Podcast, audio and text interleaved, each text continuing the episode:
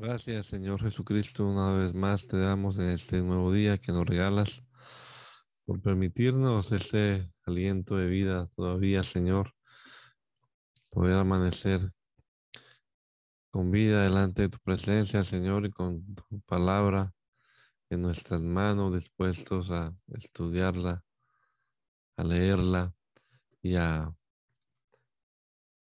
a ponerla en práctica, Señor. Ayúdanos a entender tu palabra apropiadamente y que la entendamos para poder discernir tus preceptos, tus dichos eternos. Lo rogamos, Señor, en tu nombre poderoso, Jesús. Amén. Amén. Nueva versión internacional, libro de los jueces, capítulo número 7.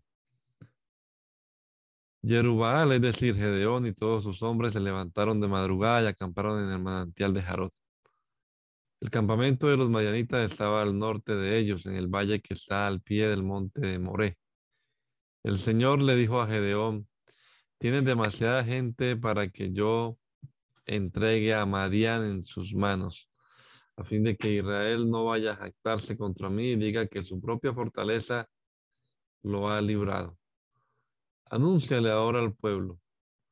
Cualquiera que esté temblando de miedo que se vuelva y se retire del monte de Galad.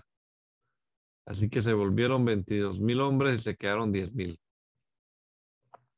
Pero el Señor le dijo a Gedeón, todavía hay demasiada gente, hazlos bajar al agua y allí los seleccionaré por ti. Si digo, este irá, ese irá. Pero si digo, este no irá, ese no irá. Gedeón hizo que los hombres bajaran al agua. Allí el Señor le dijo, a los que laman el agua con la mano como los perros, sepáralos de los que se arrollan a beber. Trescientos hombres lamieron el agua llevándola con la mano de la mano a la boca. Todos los demás se arrollaron a beber. El Señor le dijo a Gedeón, con los trescientos hombres que lamieron el agua, yo los salvaré y entregaré las madianitas en tus manos. El resto que se vaya a su casa. Entonces Gedeón mandó a los demás israelitas a sus carpas, pero retuvo a los trescientos, los cuales se hicieron cargo de las provisiones de las trompetas de los otros y de los otros. El campamento de Madián estaba situado en el valle más abajo de, Gedeón. Aquella noche el Señor le dijo a Gedeón, levántate y baja al campamento porque voy a entregar en tus manos a los madianitas. Si temes atacar, ah, si temes, si temes atacar, Baja primero al campamento con tu criado Furá y escucha lo que digan. Después de eso cobrarás valor para atacar el campamento. Así que él y Furá, su criado, bajaron hasta los puestos de los centinelas en las afueras del campamento. Los mayanitas, los amalecitas y todos los otros pueblos del oriente que se habían establecido en el valle eran numerosos como langostas. Sus camellos eran incontables como las arenas de la orilla del mar. Gedeón llegó precisamente en el momento en que un hombre le contaba un sueño a su amigo. Tuve un sueño, decía, en el que un pan de cebada llegaba rodando al campamento mayanita y con tal fuerza golpeaba una carpa que ésta se volteaba y se venía abajo. Su amigo le respondió, esto no significa otra cosa más que la espada del israelita Gedeón hijo de Joás. Dios ha entregado en sus manos a los mayanitas y a todo el campamento. Cuando Gedeón oyó el relato del sueño y su, interpretación, se postró en adoración. Luego volvió al campamento de Israel y ordenó, levántense, el Señor ha entregado en manos de ustedes el campamento mayanita. Gedeón dividió a los 300 hombres en tres compañías y distribuyó entre todos ellos trompetas y cántaros vacíos con antorchas dentro de los cántaros. Mírenme, les dijo, sigan mi ejemplo. Cuando llegue a las afueras del campamento, hagan exactamente lo mismo que me vean hacer. Cuando yo y todos los que están conmigo toquemos nuestras trompetas, ustedes también toquen las suyas alrededor del campamento y digan, por el Señor y por Gedeón. Gedeón y los cien hombres que iban con él llegaron a las afueras del campamento durante el cambio de guardia cuando estaba por comenzar el relevo de medianoche. Tocaron las trompetas y Estrellaron contra el suelo los cántaros que llevaban en sus manos. Las tres compañías tocaron las trompetas e hicieron pedazos los cántaros.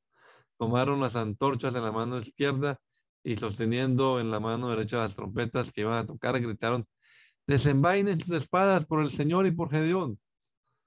Como cada hombre se mantuvo en su puesto alrededor del campamento, todos los mayanitas salieron corriendo y dando alaridos mientras subían. Al sonar las 300 trompetas, el Señor hizo que los hombres de todo el campamento se atacaran entre sí con sus espadas. El Señor, el ejército huyó hasta Betzita en dirección de Sererá hasta la frontera de Abelmejolá, cerca de Tabat. Entonces se convocó a los israelitas de Neftalí y Aser y a toda la tribu de Manasés, y estos persiguieron a los mayanitas. Por toda la región montañosa de Efraín, Gedeón envió mensajeros que decían, desciendan contra los madianitas y apodérense antes de que ellos, antes que ellos de los vados del Jordán, hasta Betbará.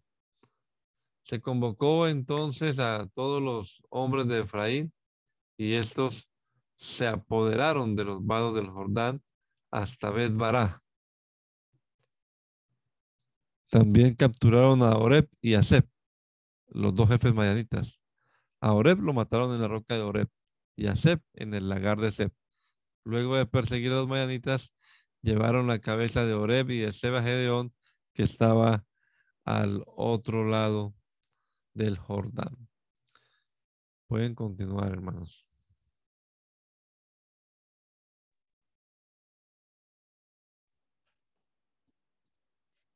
Los de la tribu de Efraín le dijeron a Gedeón, ¿por qué nos has tratado así? ¿Por qué no nos llamaste cuando fuiste a luchar contra los madianitas? Y se lo reprocharon severamente. ¿Qué hice yo comparado con lo que hicieron ustedes? replicó él. No valen más los rebuscos de las uvas de Efraín que toda la vendimia de Abieser. Dios entregó en manos de ustedes a Oreb y a Seb, los jefes madianitas. Comparado con lo que hicieron ustedes, lo que yo hice no fue nada. Al oír la respuesta de Gedeón, se calmó el resentimiento de ellos contra él. Gedeón y sus trescientos hombres, agotados, pero persistiendo en la persecución, llegaron al Jordán y lo cruzaron. Allí Gedeón dijo a la gente de Sucot, pan, denles pan a mis soldados. Están agotados y todavía estoy persiguiendo a Seba y a Salmón, a los reyes de Madián. Pero los jefes de Sucot le respondieron, ¿acaso tienes, acaso tienes ya en tu poder las manos, en tu poder las manos de Seba y Salmón? ¿Por qué tendríamos que darle pan a tu ejército? Gedeón contestó, está bien, cuando el Señor haya entregado en mis manos a Seba y a Salmuna, les desgarraré a ustedes la carne con espinas y zarzas del desierto. Desde allí subió a Peniel y les pidió lo mismo, pero los de Peniel le dieron la misma respuesta que los hombres de Sucot. Por eso les advirtió a los hombres de Peniel, cuando yo vuelva victorioso, derribaré esta torre.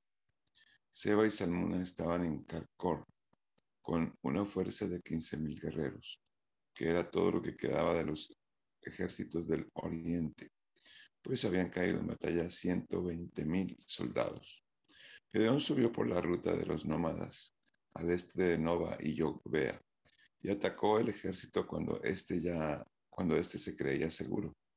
Huyeron Seba y Salmuna, los dos, los dos reyes de Madián, pero él los persiguió y los capturó, aterrorizando a todo el ejército.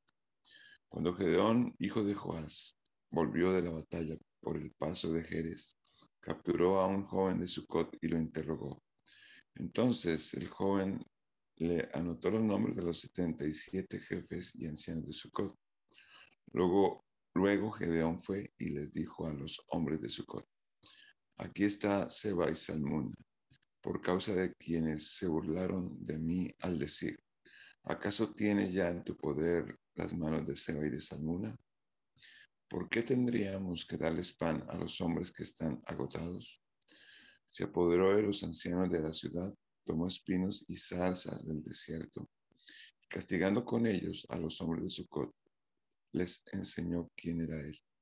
También derribó la torre de Peniel y mató a los hombres de la ciudad. Entonces les preguntó a Seba y a ¿cómo eran los hombres que ustedes mataron en Tabor? Parecidos a ti, respondieron ellos. Cada uno de ellos tenía el aspecto de un príncipe. Eran mis hermanos, replicó Gedeón, los hijos de mi propia madre. Tan cierto como que vive el Señor. Si les hubieran perdonado la vida, yo no los mataría a ustedes. Volviéndose a Jeter, su hijo mayor, le dijo, vamos, mátalos. Pero Jeter no sacó su espada porque era apenas un muchacho y tenía miedo. Seba y Salmuna dijeron, vamos, mátanos tú mismo. Al hombre se le conoce por su valentía. Gedeón se levantó y mató a Seba y Salmuna. Les quitó a sus camellos los adornos que llevaban en el cuello. Entonces los israelitas le dijeron a Gedeón, gobierna sobre nosotros y después de ti, tu hijo y tu nieto, porque nos has librado del poder de los medianitas. Pero Gedeón les dijo, yo no los gobernaré, ni tampoco mi hijo, solo el Señor los gobernará. Pero tengo una petición, añadió, que cada uno de ustedes me dé un anillo de lo que les tocó del botín. Era costumbre de los medianitas usar anillos de oro. Con mucho gusto te lo daremos, le contestaron. Así que tendieron una manta y cada hombre echó en ella un anillo de, su botín.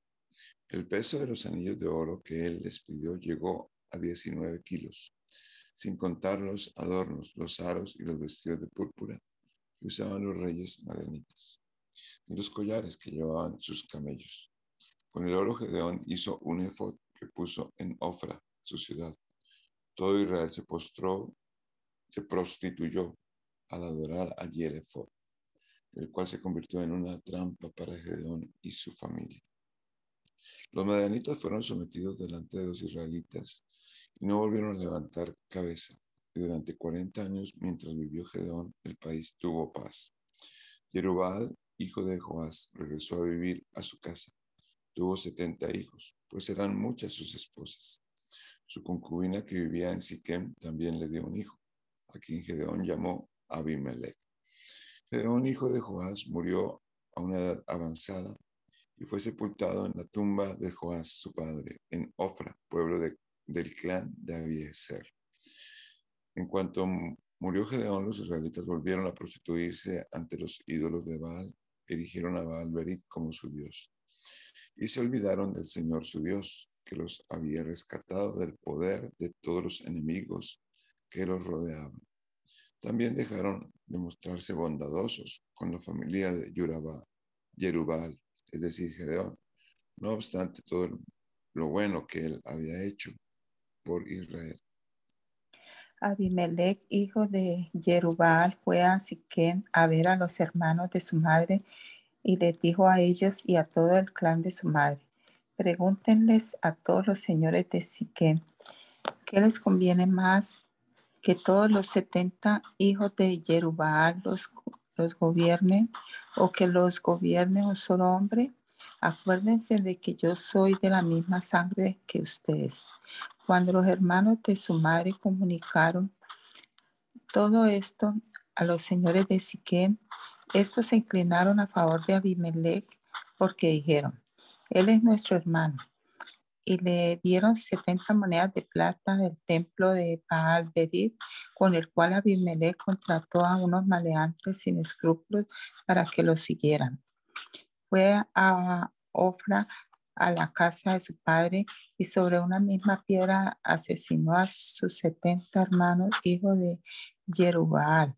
Pero Jotán, el hijo menor de Jerubal, se escondió y logró escaparse. Todos los señores de Siquén y Bet Miló se reunieron junto a la encina y, y la piedra sagrada que están en Siquén para coronar como rey a Abimelech. Cuando Jotán se enteró, subió a la cima del monte Y le gritó gritó bien fuerte. Escúchenme, señores de Siquén, y que Dios los escuche a ustedes. Un día los árboles salieron a ungir un rey para sí mismos y le dijeron al olivo, reina sobre nosotros.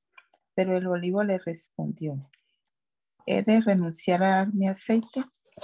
con el cual se honra a los dioses y a los hombres para ir a mecerme sobre los árboles. Después los árboles le dijeron a la higuera, reina sobre nosotros. Pero la higuera le respondió, ¿he de renunciar a mi fruto tan bueno y dulce para ir a mecerme sobre los árboles? Luego los árboles le dijeron a la vid, reina sobre nosotros. Pero la vid le respondió, he de renunciar a mi vino que alegra a los dioses y a los hombres para ir a mecerme sobre los árboles. Por último, todos los árboles le dijeron al espino, reina sobre nosotros. Pero el espino respondió a los árboles, si de veras quieren ungirme como su rey, vengan y refúgiense bajo mi sombra. Pero si no, que salga fuego del espino y que consuma los cedros del Líbano. Ahora bien, han actuado ustedes con honradez y buena fe al, al coronel rey Abimelech. Han sido justos con Jerubal y su familia y lo han tratado como se merecía. Mi padre luchó por ustedes y arriesgando su vida los libró del poder de los madianitas. Pero hoy ustedes se han rebelado contra la familia de mi padre. Han matado a sus setenta hijos sobre una misma piedra y han hecho de Abimelech, hijo de su esclava, el rey de los señores de Siquén, solo porque él es pariente de ustedes. Si hoy han actuado con honradez y buena fe hacia Jerubal y su familia, que sean felices con Abimelech y que también él lo sea con ustedes. Pero si no, señores de Siquén y Betmilón, que salga fuego de Abimelech y los consuma, y que salga fuego de ustedes y consuma a Abimelech. Luego Jotán escapó huyendo hasta ver. Allí se quedó a vivir porque le tenía miedo a su hermano Abimelech. Abimelech había ya gobernado a Israel tres años cuando Dios interpuso un espíritu maligno entre Abimelech y los señores de Siquem, quienes lo traicionaron. Esto sucedió a fin de que la violencia contra los setenta hijos de Jerubal y el derramamiento de su sangre recayera sobre su hermano Abimelech, que los había matado, y sobre los señores de Siquem, que habían sido sus cómplices en ese crimen. Los señores de Siquén le tenían emboscadas, le tendían emboscadas en las cumbres de las colinas y asaltaban a todos los que pasaban por allí. Pero Abimelech se enteró de todo esto.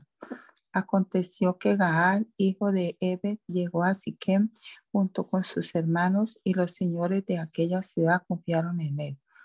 Después de haber salido de los, a los campos y recogido y pisado la suba, celebraron un festival en el templo de su Dios.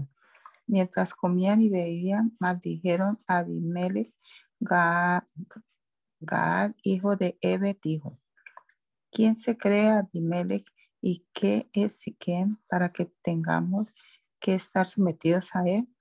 ¿No es acaso el hijo de Jerubal y no es Zebul su delegado, que sirvan a los hombres de Amor, el padre de Siquem. ¿Por qué habremos de servir a Abimelech? Si este pueblo estuviera bajo sus órdenes, bajo mis órdenes, yo echaría a Abimelech, le diría, reúne a todo tu ejército y sal a pelear.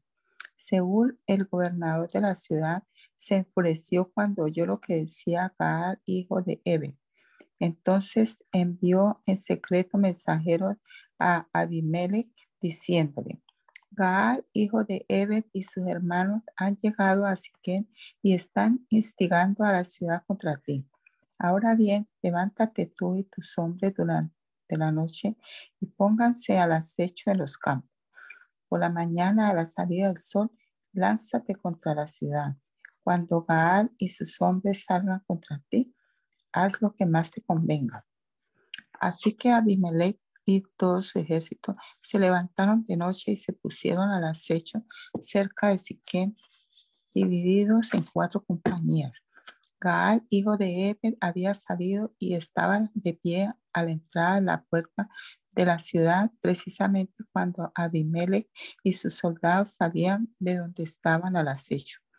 Cuando Gaal lo vio, le dijo a Seúl, mira, viene bajando gente desde las cumbres de las colinas.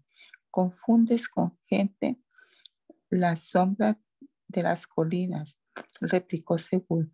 Pero Gaal insistió diciendo, mira, viene bajando gente por la colina ombligo de la tierra y otra compañía viene por el camino de la encina de los adivinos. Seúl le dijo entonces, ¿dónde están ahora tus fanfarronería? Tú que decías, ¿quién es Abimelech para que nos sometamos a él? ¿No son esos los hombres de los que tú te burlabas? Sal y lucha contra ellos. Gaal salió al frente de los señores de Siquén y peleó contra Abimelech, pero éste los persiguió y en la huida muchos cayeron muertos por todo el camino hasta la entrada de la puerta. Abimelech se quedó en Arumá, Sebul y explicó, y Sebul expulsó de Siquén a Gaal y a sus hermanos. Al día siguiente el pueblo de Siquén salió a los campos y fueron a contárselo a Abimelech. Entonces Abimelech le tomó a sus hombres, los dividió en tres compañías y se puso al acecho en los campos. Cuando vio que el ejército salía de la ciudad, se levantó para atacarlo. Abimelech y las compañías que estaban con él se apresuraron a ocupar posiciones a la entrada de la puerta de la ciudad. Luego, dos de las compañías arremetieron contra los que estaban en los campos y los derrotaron. Abimelech combatió contra la ciudad durante todo aquel día hasta que la conquistó atando a sus habitantes, arrasó la ciudad y esparció sal sobre ella. Al saber esto, los señores que ocupaban la torre de Siquén entraron en la fortaleza del templo de El Berit cuando Abimelech se enteró de que ellos se habían reunido allí, él y todos sus hombres subieron al monte Salmón. Tomó un hacha, cortó algunas ramas y se las puso sobre los hombros. A los hombres que estaban con él les ordenó, rápido, hagan lo mismo que me han visto hacer. Todos los hombres cortaron ramas y siguieron a Abimelech hasta la fortaleza donde amontonaron las ramas y les prendieron fuego. Así murió toda la gente que estaba dentro de la torre de Siquem, que eran como mil hombres y mujeres. Después Abimelech fue a Tabes, la sitió y la capturó. Dentro de la ciudad había una torre fortificada a la cual huyeron todos sus habitantes, hombres y mujeres se encerraron en la torre y subieron al techo. Abimelech se dirigió a la torre y la atacó, pero cuando se acercaba a la entrada para prenderle fuego, una mujer le arrojó sobre la cabeza una piedra de moler y le partió el cráneo. De inmediato llamó a Abimelech a su escudero y le ordenó, saca tu espada y mátame para que no se diga de mí, lo mató una mujer. Entonces su escudero le clavó la espada y así murió. Cuando los israelitas vieron que Abimelech estaba muerto, regresaron a sus casas. Fue así como Dios le pagó a Abimelech con la misma moneda por el crimen que había cometido contra su padre al matar a sus setenta hermanos. Además, Dios hizo que los hombres de Siquem pagaran por toda su maldad.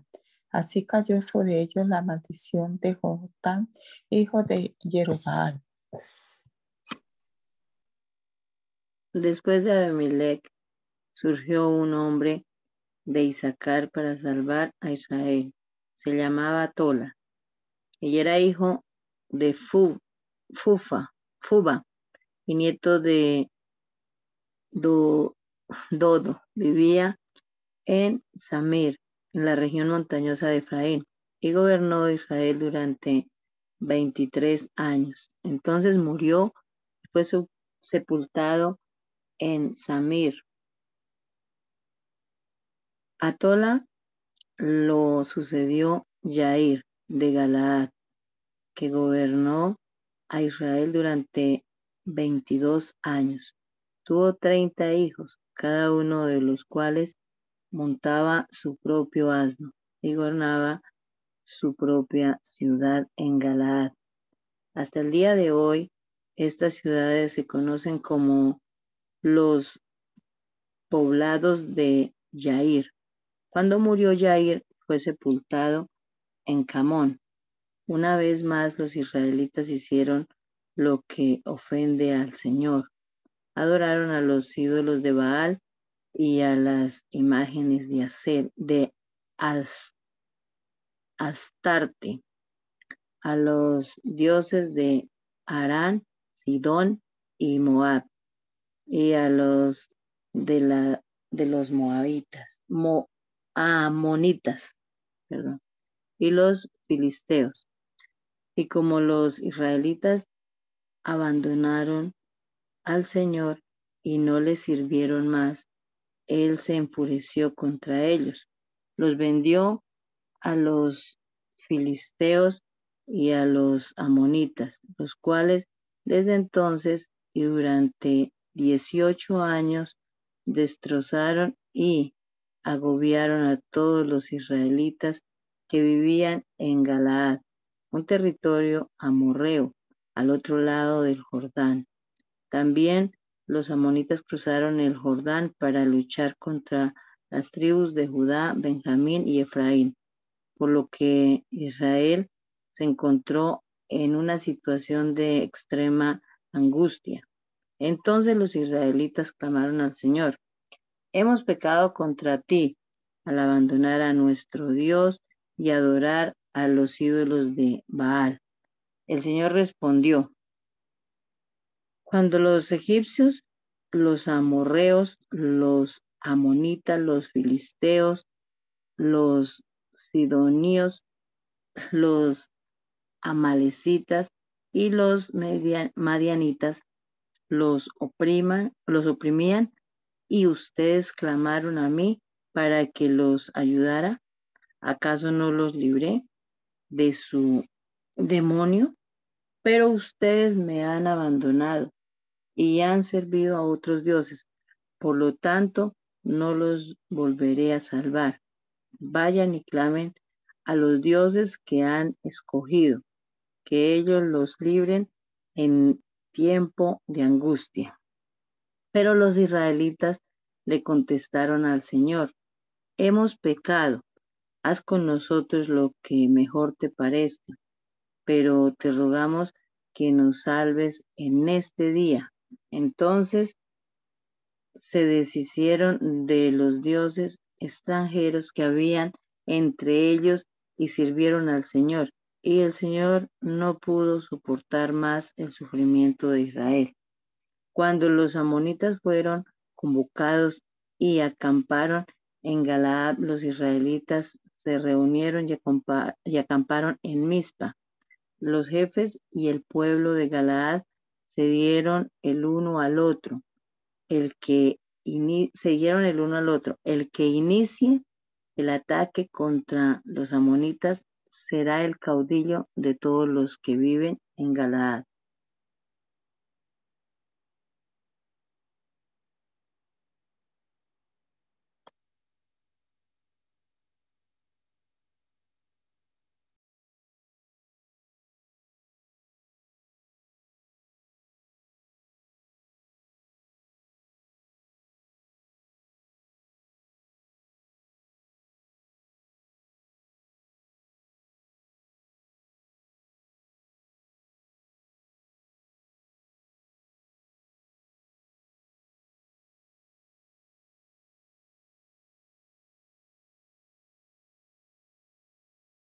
Perdón. Jeptel Galadita era un guerrero valiente, hijo de Galad y de una prostituta. Galad también tuvo hijos con su esposa, quienes cuando crecieron echaron a Jepté. No tendrás parte en la herencia de nuestra familia, le dijeron, porque eres hijo de otra mujer.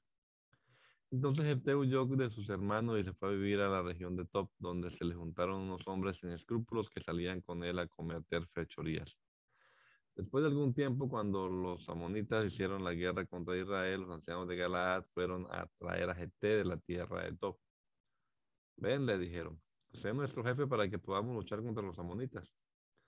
Jete les contestó, ¿no eran ustedes los que me odiaban y me echaron de, casa, de la casa de mi padre? porque vienen a verme ahora cuando están en apuros? Los ancianos de Galaad le dijeron, por eso ahora venimos a verte, ven con nosotros a luchar contra los amonitas y se hace caudillo de todos los que vivimos en Galaad. Te respondió, si me llevan con ustedes para luchar contra los amonitas y el Señor me los entrega, entonces de veras seré el caudillo de ustedes. Los ancianos de Galaad le aseguraron, el Señor es nuestro testigo, haremos lo que tú digas. Este fue con los ancianos de Galaad y el pueblo lo puso como caudillo y jefe. Y retiró, reiteró en Mispa todas sus palabras en presencia del Señor. Entonces Jepté envió unos mensajeros al rey de los amonitas para que le preguntara, ¿qué tienes contra mí que has venido a hacerle la guerra a mi país? El rey de los amonitas respondió a los mensajeros de Jepté, cuando Israel salió de Egipto se apoderó de mi tierra desde Arnón hasta el Jabob e incluso hasta el Jordán. Ahora devuélvamela por las buenas. Jepté volvió a enviar mensajeros al rey amonita diciéndole, Así dice Jepté, el rey no se apoderó, Israel no se apoderó de la tierra de los moabitas ni de los amonitas. Cuando los israelitas salieron de Egipto, caminaron por el desierto hasta el Mar Rojo y siguieron hasta Cádiz. Entonces enviaron mensajeros de, al rey de Edom diciéndole, danos permiso para pasar por tu país, pero el rey de Edom no les hizo caso. Le enviaron el mismo mensaje al rey de Moab, pero él tampoco aceptó. Así que Israel que se quedó a vivir en Cádiz. Después anduvieron por el desierto y, y bordeando los territorios de Edom y de Moab, entraron en territorio moabita por la parte oriental y acamparon al lado del río Arnón. No entraron en el territorio moabita, pues Arnón era la frontera. Entonces Israel mandó mensajes a Sijón, rey de los amorreos, para que gobernaba en el Bon y le dijo, permítenos pasar por tu país hasta nuestro territorio. Pero Sihón desconfió de Israel en cuanto a dejarlo pasar por su territorio, por lo que reunió a todo su ejército y acampó en Jaasa y luchó contra Israel. El Señor Dios de Israel entregó a Sihón y a todo su ejército en manos de Israel y los derrotó. Así tomó Israel posesión de toda la tierra de los amorreos que vivían en aquel país y ocupándolo todo, desde el Arnón hasta Jabob y desde el desierto hasta el Jordán, el Señor Dios de Israel les quitó la tierra a los amorreos para dársela a su pueblo de Israel. ¿Y tú no la vas a quitar? ¿Acaso no consideras tuyo lo que tu Dios que hemos te da? Pues también nosotros consideramos no es lo que el Señor nuestro Dios nos da. ¿Acaso te crees mejor que Balak, hijo de rey de Moab, ¿Acaso alguna vez entró él en litigio con Israel o luchó contra ellos? Hace ya 300 años Israel ocupó el Esbón y Aroer con sus poblados y todas las ciudades a la ribera del Arnón. ¿Por qué no la recuperaron durante ese tiempo? Yo no te he hecho ningún mal. Tú en cambio obras mal conmigo al librar una guerra contra mí el Señor, el gran juez, dicte hoy su sentencia en esta contienda entre los israelitas y los amonitas. Sin embargo, el rey de los amonitas no prestó atención al mensaje que le envió Jepté. Entonces Jepté, poseído por el Espíritu del Señor, recorrió Galaad y Manasés, pasó por Mispa de Galaad y desde allí avanzó contra los amonitas y Jepté le hizo un juramento solemne al Señor. Si verdaderamente entregas a los amonitas en mis manos, quien salga primero de la puerta de mi casa a recibirme cuando yo vuelva de haber vencido a los amonitas, será del Señor y lo ofreceré en holocausto. Jepté cruzó el río para luchar contra los amonitas y el Señor los entregó en sus manos. Derrotó 20 ciudades, desde Aroer hasta las inmediaciones de Minit y hasta Bet Keramín. La derrota fue grande. Así los amonitas quedaron sometidos a los israelitas. Cuando Jepté volvió a su hogar en Mizpa, salió a recibirlo su hija bailando al son de las panderetas. Ella era hija única, pues Jepté no tenía otros hijos. Cuando Jepté la vio, se rasgó la vestidura y exclamó, ¡ay, hija mía! Me has destrozado por completo. Eres la causa de mi desgracia. Le juré al Señor y no podré retractarme. Padre mío, replicó ella, te has dado tu palabra al Señor, haz conmigo conforme a tu juramento, ya que el Señor te ha vengado de tus enemigos, los amonitas. Pero concédeme esta sola petición, añadió, que nunca, ya que nunca me casaré, dame un plazo de dos meses para retirarme a las montañas y orar allí con mis amigas. Está bien, pues sí, le respondió él, y le permitió irse por dos meses. Ella y sus amigas se fueron a las montañas, y lloró porque nunca se casaría. Cumplidos los dos meses, volvió su padre, y él hizo con ella conforme a su juramento. Ella era virgen. De allí se originó la costumbre israelita de que todos los años, durante cuatro días, las muchachas de Israel fueran a conmemorar, a conmemorar la muerte de la hija de Efete en Galaad.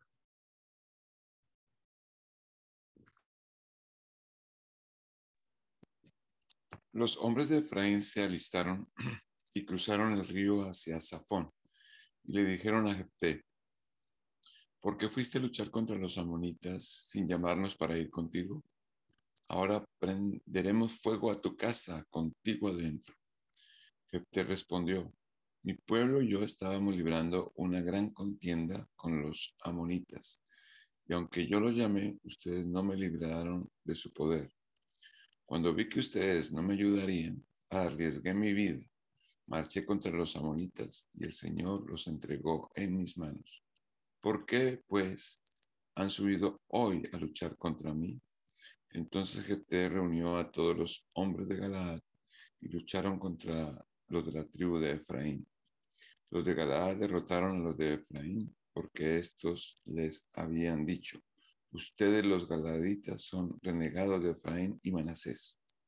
Los galaditas ocuparon los vados del Jordán que conducen a Efraín. Y cada vez que algún sobreviviente de Efraín decía, déjenme cruzar, los hombres de Galaad le preguntaban, ¿eres de la tribu de Efraín? Si él contestaba, no, ellos decían, muy bien, di Shibolet. Si decía Shibolet, porque no podían pronunciar la palabra correctamente, lo agarraban y allí mismo, en los vados del Jordán, lo degollaban. En aquella ocasión murieron 42 mil hombres de la tribu de Efraín. Jepté gobernó a Israel durante seis años. Cuando murió Jepté el Galadita, fue sepultado en su pueblo de Galaad. Después de Jepté, gobernó a Israel Ibsán de Belén. Tuvo 30 hijos y 30 hijas. A sus hijas las dio en matrimonio a gente que no pertenecía a su clan. Y para sus hijos trajo como esposas a treinta muchachas que no eran de su tribu.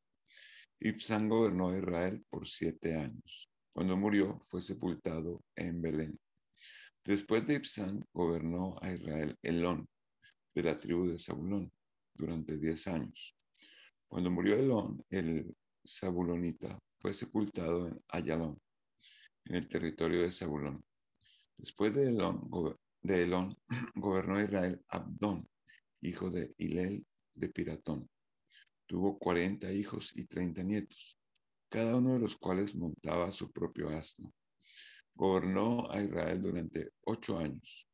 Cuando murió Abdón, hijo de Hilel, fue sepultado en Piratón, que está en el territorio de Efraín, en la región montañosa de los amalecitas. Una vez más los israelitas hicieron lo que ofende al Señor. Por eso Él los entregó en manos de los filisteos durante 40 años. Cierto hombre de Sora, llamado Manoah de la tribu de Dan, tenía una esposa que no le había dado hijos porque era estéril. Pero el ángel del Señor se le apareció a ella y le dijo, eres estéril y no tienes hijos, pero vas a concebir y tendrás un hijo. Cuídate de no beber vino ni ninguna otra bebida fuerte, ni tampoco comas nada impuro, porque concebirás y darás a luz un hijo. No pasará la navaja sobre su cabeza, porque el niño va a ser nazareo, consagrado a Dios desde antes de nacer. Él comenzará a librar a Israel del poder de los filisteos. La mujer fue a donde estaba su esposo y le dijo, un hombre de Dios vino a donde yo estaba. Por su aspecto imponente parecía un ángel de Dios. Ni yo le pregunté de dónde venía, ni él me dijo cómo se llamaba. Pero me dijo, concebirás y darás a luz un hijo. Ahora bien, cuídate de no beber vino ni ninguna otra bebida fuerte, ni de comer nada impuro, porque el niño será nazareo, consagrado a Dios desde antes de nacer hasta el día de su muerte. Entonces Manoa oró al Señor. Oh Señor, te ruego que permitas que vuelva el hombre de Dios que nos enviaste para que nos enseñe cómo criar al niño que va a nacer. Dios escuchó a Manoa y el ángel de Dios volvió a aparecerse a la mujer mientras ésta se hallaba en el campo. Pero Manoa, su esposo, no estaba con ella. La mujer corrió de inmediato a avisarle a su esposo. Está aquí el hombre que se me apareció el otro día. Manoa se levantó y siguió a su esposa. Cuando llegó a donde estaba el hombre, le dijo, ¿eres tú el que habló con mi esposa? Sí, soy yo, respondió él. Así que Manoa le preguntó, cuando se cumplan las palabras, ¿cómo debemos criar al niño? ¿Cómo deberá portarse? El ángel del Señor contestó, tu esposa debe cumplir con todo lo que le he dicho. Ella no debe probar nada que proceda de la vid ni beber ningún vino ni ninguna otra bebida fuerte, tampoco debe comer nada impuro. En definitiva, debe cumplir con todo lo que le he ordenado. Manuel le dijo al ángel del Señor, nos gustaría que te quedaras hasta que te preparemos un cabrito. Pero el ángel del Señor respondió, aunque me detengan, no probaré nada de tu comida. Pero si preparas un holocausto, ofréceselo al Señor. Manoa no se había dado cuenta de que aquel era el ángel del Señor. Así que le preguntó, ¿cómo te llamas para que podamos honrarte cuando se cumpla tu palabra? ¿Por qué me preguntas mi nombre? replicó él. Es un misterio maravilloso. Entonces Manoa tomó un cabrito junto con la ofrenda de cereales y los sacrificó, los sacrificó sobre una roca al Señor. Y mientras Manoa y su esposa observaban, el Señor hizo algo maravilloso. Mientras la llama subía desde el altar hacia el cielo, el ángel del Señor ascendía en la llama. Al ver eso, Manoa y su esposa se postraron en tierra sobre su rostro, y el ángel del Señor no se volvió a aparecer a Manoa y a su esposa. Entonces Manoa se dio cuenta de que aquel era el ángel del Señor. Estamos condenados a morir, le dijo a su esposa. Hemos visto a Dios. Pero su esposa respondió, si el Señor hubiera querido matarnos, no nos habría aceptado el holocausto ni la ofrenda de cereales de nuestras manos. Tampoco nos habría mostrado todas esas cosas ni anunciado todo esto. La mujer dio a luz un niño y lo llamó Sansón. El niño creció y el Señor lo bendijo y el Espíritu del Señor comenzó a manifestarse en él mientras estaba en Mahaneda entre Sora y Estaol. Sansón descendió a Timnat y vio allí a una joven filistea.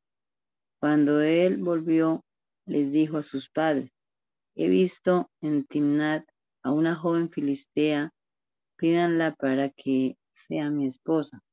Pero sus padres le dijeron, ¿acaso no hay ninguna mujer aceptable entre tus parientes o en, o en todo nuestro pueblo que tienes que ir a buscar una esposa entre esos filisteos incircuncisos? Sansón le respondió a su padre, pídame a esa que es la que a mí me gusta. Sus padres no sabían que esto era de parte del Señor, que buscaba la ocasión de confrontar a los filisteos porque en aquel tiempo los filisteos dominaban a Israel. Así que Sansón descendió a Timnat junto con sus padres de repente a llegar a los viñedos de Timnat, un rugiente cachorro de león le salió al encuentro, pero el Espíritu del Señor vino con poder sobre Sansón, quien a mano limpia despedazó al león como quien despedaza a un cabrito, pero no les contó a sus padres lo que había hecho. Luego fue y habló con la mujer que le gustaba, que le gustaba pasado algún tiempo, cuando regresó para casarse con ella, se apartó del camino para mirar el león muerto y vio que había en su cadáver un enjambre de abejas y un panal de miel. Tomó con las manos un poco de miel y comió mientras proseguía su camino. Cuando se reunió con sus padres, les ofreció miel y también ellos comieron, pero no les dijo que la había sacado del cadáver de un león.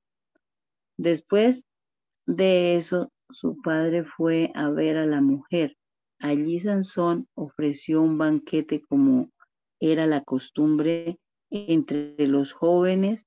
Cuando los filisteos lo vieron, le dijeron, le dieron 30 compañeros para que estuvieran con él. Partí, permitien, perdón, permítame proponerles una adivinanza, les dijo Sansón si me dan la solución dentro de los siete días que dura el banquete, yo les daré 30 vestidos de lino y 30 mudas de ropa de fiesta. Pero si no me han, pero si no me la dan, serán ustedes quienes me darán los 30 vestidos de lino y 30 mudas de ropa de fiesta. Dinos tu adivinanza, le respondieron que te estamos, que te estamos escuchando. Entonces les dijo, del que come salió comida y del fuerte salió dulzura. Pasaron tres días y no lograron resolver la adivinanza. El cuarto día le dijeron a la esposa de Sansón, seduce a tu esposo para que nos revele la adivinanza. De lo contrario, te quemaremos a ti y a la familia de tu padre. ¿Acaso nos invitaron aquí para robarnos? Entonces la esposa de Sansón se tiró sobre él llorando y le dijo, ¿me odias? En realidad no me amas. Le propusiste a mi pueblo una adivinanza, pero no me has dicho la solución. Ni siquiera se la he dado a mis padres, replicó él. ¿Por qué habría de dártela a ti? Pero ella le lloró los siete días que duró el banquete hasta que al fin, el séptimo día, Sansón le dio la solución porque ella seguía insistiendo. A su vez, ella fue y les reveló la solución a los de su pueblo. Antes de la puesta del sol del séptimo día, los hombres de la ciudad le dijeron, ¿qué es más dulce que la miel? ¿Qué es más fuerte que un león? Sansón les respondió, si no hubieran arado con mi novilla, no habrían resuelto mi adivinanza. Entonces el Espíritu del Señor vino sobre Sansón con poder, y éste descendió a escalón y derrotó a treinta de sus hombres, les quitó sus pertenencias y les dio sus ropas a los que habían resuelto la adivinanza. Luego, enfurecido, regresó a la casa de su padre. Entonces la esposa de Sansón fue entregada a uno de los que lo habían acompañado en su boda. Pasado algún tiempo durante la cosecha de trigo, Sansón tomó un cabrito y fue a visitar a su esposa. Voy a la habitación de mi esposa, dijo él, pero el padre de ella no se lo permitió, no le permitió entrar, sino que le dijo, yo estaba tan seguro de que la odiabas que la di a tu amigo, pero ¿acaso no es más atractiva su hermana menor? Tómala para ti en lugar de la mayor. Sansón replicó, esta vez sí que no respondo por el daño que les causé a los que les cause a los filisteos. Así que fue y cazó trescientas zorras y las ató cola con cola en parejas y a cada pareja le amarró una antorcha. Luego les prendió fuego a las antorchas y soltó a las zorras por los sembrados de los filisteos. Así incendió el trigo que ya estaba en las en gavillas y el que todavía estaba en pie junto con los viñedos de olivares. Cuando los filisteos preguntaron, ¿quién hizo esto? Les, dijo, les dijeron, Sansón, el yerno del Timnateo, porque éste le quitó a su esposa y se la dio a su amigo. Por eso los filisteos fueron y la quemaron a ella y a su padre. Pero Sansón les dijo, pues lo que actuaron de esa manera, no pararé hasta que me haya vengado de ustedes. Y los atacó tan furiosamente que causó entre ellos una tremenda masacre. Luego se fue a vivir a una cueva que está entre, que está en la peña de Tam. Los filisteos subieron y acamparon en Judá, incursionando cerca de Lehi. Los hombres de Judá preguntaron, ¿por qué han venido a luchar contra nosotros? Hemos venido a tomar prisionero a Sansón, le respondieron, para hacerle lo mismo que él nos hizo a nosotros. Entonces tres mil hombres de Judá descendieron a la cueva, a la peña de Tan y le dijeron a Sansón, ¿no te das cuenta que los filisteos nos gobiernan? ¿Por qué nos, haces esto? Simplemente se les, les he hecho lo que ellos me hicieron a mí, contestó él. Ellos dijeron, hemos venido a atarte para entregarte en manos de los filisteos. Júrenme que no me matarán ustedes mismos, dijo Sansón. De acuerdo, respondieron ellos, solo te ataremos y te entregaremos en sus manos, no te mataremos. Entonces lo ataron con dos sogas nuevas y lo sacaron de la peña. Cuando se acercaba al Lejí, los filisteos salieron a su encuentro con gritos de victoria. En ese momento el Espíritu del Señor vino sobre él con poder y las sogas que ataban sus brazos se volvieron como fibras de lino quemada y las ataduras de sus manos se deshicieron. Al encontrar una quijada de burro que todavía estaba fresca, la agarró y con ella mató a mil hombres. Entonces dijo Sansón, con la quijada de un asno los he amontonado, con una quijada de asno he matado a mil hombres. Cuando terminó de hablar, arrojó la quijada y llamó a aquel lugar Ramat Lehi. Como tenía mucha sed, clamó al Señor. Tú le has dado a tu siervo esta gran victoria. ¿Acaso ahora voy a morir de sed y a caer en manos de los incircuncisos? Entonces Dios abrió la hondanada que hay en Lejí y de allí brotó agua. Cuando Sansón la bebió, recobró sus fuerzas y se reanimó. Por eso el manantial que todavía hoy está hoy en ley se, lo se llamó Enacoré. Y Sansón gobernó a Israel durante 20 años en tiempo de los filisteos.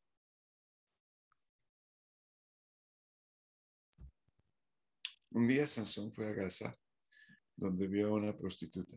Entonces entró para pasar la noche con ella. Al pueblo de Gaza se le anunció, Sansón ha venido aquí. Así que rodearon el lugar y toda la noche estuvieron al acecho junto a la puerta de la ciudad. Se quedaron quietos durante toda la noche diciéndose, los mataremos al amanecer. Pero Sansón estuvo acostado allí hasta la medianoche. Luego se levantó y arrancó las puertas de la entrada de la ciudad junto con sus dos postes, con cerrojo y todo. se las echó al hombro y las llevó hasta la cima del monte que está frente a Hebrón. Pasado algún tiempo, Sansón se enamoró de una mujer del valle de Sorek que se llamaba Dalila. Los jefes de los filisteos fueron a verla y le dijeron, sedúcelo para que te revele el secreto de su tremenda fuerza y cómo podemos vencerlo, de modo que lo atemos y lo tengamos sometido. Cada uno de nosotros te dará mil cien monedas de plata.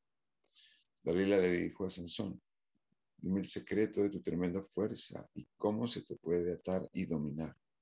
Sansón, Sansón le respondió, si se me ata con siete cuerdas de arco que todavía no, están, no estén secas, me debilitaré y seré como cualquier otro hombre. Los jefes de los filisteos le trajeron a ella siete cuerdas de arco que aún no se habían secado, y Dalila lo ató con ellas. Estando unos hombres al acecho en el cuarto, ella le gritó, Sansón, los, los filisteos se lanzan sobre ti. Pero él rompió las cuerdas como quien rompe un pedazo de cuerda chamuscada, de modo que no se descubrió el secreto de su fuerza. Dalila le dijo a Sansón, te burlaste de mí, me dijiste mentiras. Vamos, dime cómo se te puede atar. Si se me ata firmemente con sogas nuevas sin usar, le dijo él, me debilitaré y seré como cualquier otro hombre. Mientras algunos filisteos estaban al acecho en el cuarto, Dalila tomó sogas nuevas y lo ató, y luego le gritó, Sansón, los filisteos se lanzan contra ti. Pero él rompió las sogas que ataban sus brazos como quien rompe un hilo. Entonces Dalila le, le dijo a Sansón, hasta ahora te has burlado de mí y me has dicho mentiras. Dime cómo se te puede atar. Si entretejes las siete trenzas de mi cabeza con la tela del telar y aseguras esta con la clavija, respondió él, me debilitaré y seré como cualquier otro hombre.